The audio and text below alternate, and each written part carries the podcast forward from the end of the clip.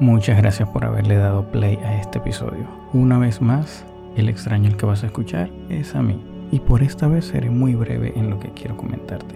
Si eres de esas personas que te gusta ayudar, servir a otros, hacer cosas buenas por tus familiares y amigos, a las personas que conoces, y por el contrario no te gusta pedir ayuda, te escondes cuando la necesitas, o te sientes mal si se ofrecen ayudarte, o si te ayudan y sueles ser del tipo de persona que dice, no, no, está bien, estaré bien. Entonces escucha un par de minutos, porque cuando lo haces, aceptas una creencia o una mentira acerca de ti. Lo primero es que no mereces esa ayuda, sientes que creas una carga en el otro. Es que tú eres como yo, tú eres de los que prefieres ayudar a recibir ayuda. Porque así como yo, piensas que en el momento en que pides ayuda de alguien más, haces lo opuesto a lo que te gusta. Es decir, creas una carga en la otra persona. Sin embargo, vamos a ir un poco más profundo en esto. Piensa en cómo te sientes tú en el momento en que tú eres el que da la ayuda, no el que la recibe, sino el que la brinda. Ahora, pensando en eso, piensa en lo siguiente.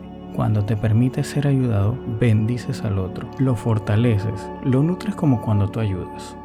Cuando te dejas ayudar, aprendes nuevas formas de ayudar, aprendes qué se siente o cómo se siente recibir ayuda de otros. Veámoslo con un ejemplo claro.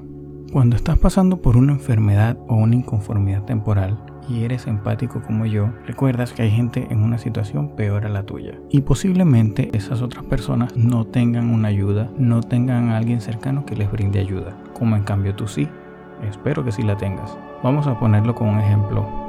Por un momento imagina que esta inconformidad temporal es frío Tú manifiestas que tienes frío y tu amigo, tu pareja, algún familiar, algún conocido, incluso alguien desconocido te ofrece su abrigo. En ese momento no solo estás aceptando físicamente el abrigo, que te está brindando calor, que está cubriendo una necesidad que tenías, sino también estás aceptando el gesto de amistad o de generosidad que te está ofreciendo la otra persona.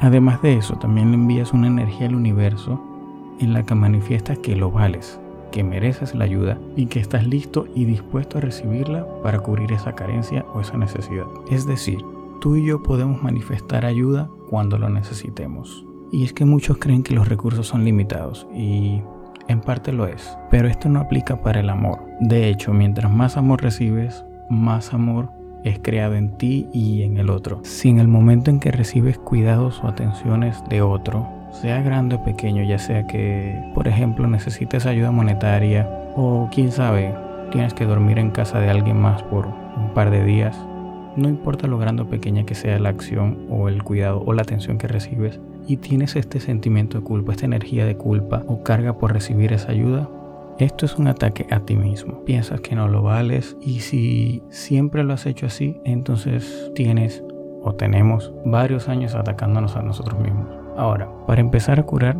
dejémonos ayudar. Permitámonos recibir generosidad, amor, atenciones y ayuda de otros, así como nos gustaría que otros la recibieran de nosotros. Es que a ver, pensemos un momento en cómo nos sentimos nosotros cuando brindamos ayuda. Se siente bien, se siente bonito, se siente chévere.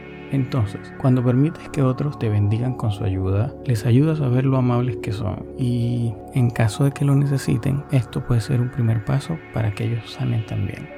Así que finalmente deja que otros te ayuden cuando lo necesitas para que de esta manera te fortalezcas, te nutras e incluso aprendas nuevas maneras en las que puedes ayudar que tal vez no conocías, para que de esa manera tú mismo puedas ayudar a otro cuando ellos lo necesiten.